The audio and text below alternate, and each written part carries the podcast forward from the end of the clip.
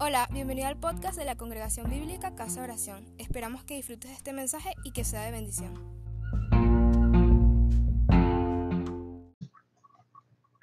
Vamos a tener la lectura de la palabra del Señor en el libro de los Salmos, el capítulo 18, versos 1 al 6. Salmo 18 del 1 al 6.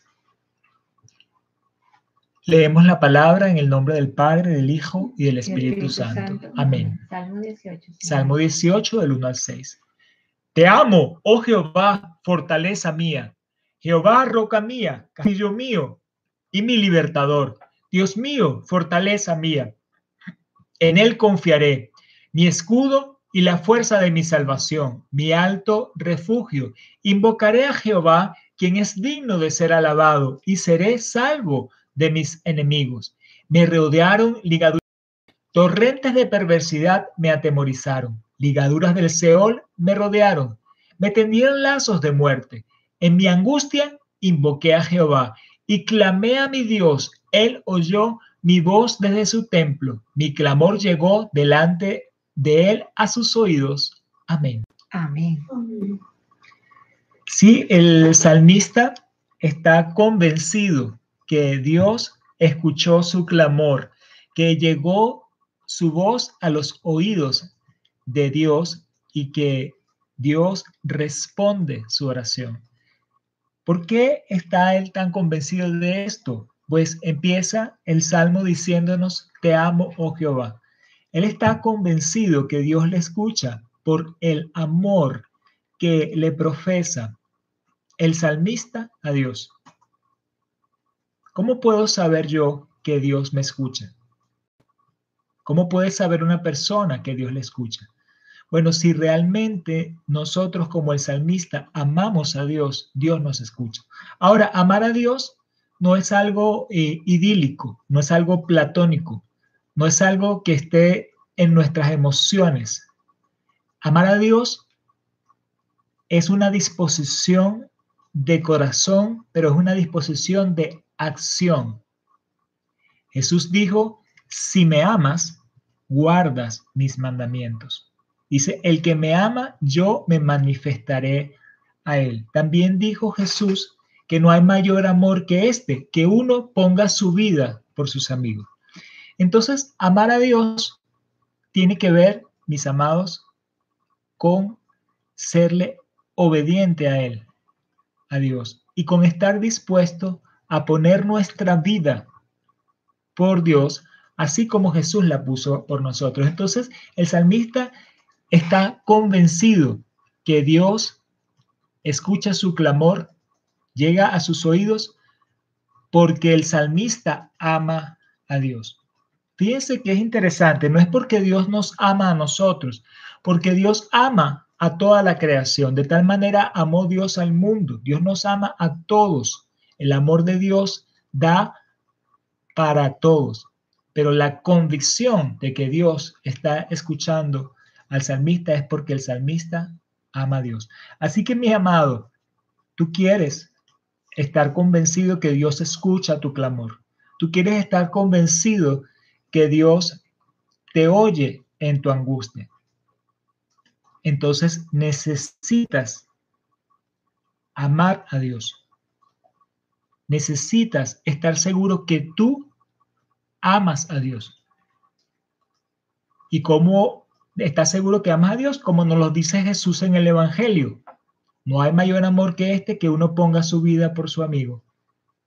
Y también dice, ustedes son mis amigos si hacen lo que yo les digo. Entonces el amar a Dios es serle obediente y estar dispuesto a poner nuestra vida por Él. Pero entonces cuando le amamos, estamos convencidos que Él es nuestra fortaleza, como nos dice acá. Él nos fortalece, Él nos llena de fuerza, pero Él también nos rodea como un castillo. Dice, roca mía y castillo mío. Cuando amamos a Dios, entonces también estamos seguros que Dios es el que nos da la libertad, porque Él nos ha libertado del poder de la maldad y del pecado. Pero quienes estamos bajo ese acto de liberación que hizo Dios, somos los que le amamos. Entonces todo empieza porque amo a Dios. Entonces amo a Dios, Dios me escucha, Dios es mi fortaleza, es mi roca, es mi castillo. Él me liberta. Y puedo decir, Señor, en ti confiaré. Fíjense que decirle a Dios, en ti confiaré, es como una promesa cuando hablamos en futuro. Estamos hablando de algo que no ha pasado ahora. Estamos hablando de algo que pudiera ser incierto. No conozco el futuro. Pero entonces el salmista le dice, en ti confiaré. Cuando tú dices, en ti confiaré, tú estás haciendo un voto a Dios. Tú estás haciendo una promesa a Dios. Tú estás tomando una decisión. El confiar no es un estado de ánimo. El confiar es un acto de la voluntad. Pueden venir ríos, pueden venir tormentas, pueden venir enfermedades, pueden venir enemigos, pero si yo he tomado una decisión de amar a Dios, de hacer de Él mi castillo, mi fortaleza, de recibir esa liberación que Él me da, entonces yo decido confiar en Él. Él es mi escudo, mi fuerza, mi salvación, Él es mi alto refugio. Cuando yo entonces me confío en Él, puedo experimentar esa protección que Él me da como escudo, como fuerza, como alto refugio entonces invocaré a Jehová, porque tengo necesidad de Él. Y como tengo necesidad de Él, voy a usar su nombre, voy a llamarlo Señor, Jesús, Altísimo Dios, Todopoderoso, Señor Jehová. Eres digno de ser alabado, reconociendo quién es Él. Y como consecuencia de invocarle, todo esto bajo la premisa que venimos desarrollando de que empieza por amar a Dios, entonces seré salvo de mis enemigos. Y ponle tú al enemigo el color o la forma que se te adapte. Algunos hemos tenido que pasar por situaciones donde hemos sido perseguidos por causa del Evangelio. Algunos hemos pasado por situaciones donde hay un tercero que está en posición de autoridad o de poder y nos perjudica. Estamos como nación venezolana en una situación terrible donde los que deberían protegernos, gobernarnos, hacer nuestro bien, se han convertido en nuestros enemigos. Estamos en una situación mundial donde hay un enemigo silencioso que ni siquiera llega a ser una bacteria. O sea, un virus, un virus es algo, es un microorganismo que está por debajo de lo que es una bacteria. Un virus es un microorganismo que no llega a ser ni siquiera una célula. Imagínense lo pequeño que es. Es solamente una cadena de información, una cadena de ADN, pero ni siquiera llega a ser una célula. Es, y es un enemigo que está ahorita causando el terror en toda la humanidad. Entonces, seré salvo de mi enemigo. Ponle tú el enemigo, el que te causa terror, el que te está asediando ahorita por cualquier situación que estés. Pero ¿dónde serás salvo? En ese castillo, en esa roca, en esa fortaleza que viene de esa primera declaración del verso 1, te amo, oh Jehová, donde ya explicamos qué significa amar a Dios según las palabras de Jesús en el Evangelio. Por lo tanto, el salmista nos sigue diciendo, me rodearon ligaduras de muerte y torrentes de perversidad, me atemorizaron. Él sintió el temor. Pero a pesar de ese temor, él pudo sentir la presencia del Señor, esa salvación que viene de él. Dice, ligaduras del Seol me rodearon, me tendieron lazos de muerte, o sea, estuvo amenazado por esos enemigos de muerte.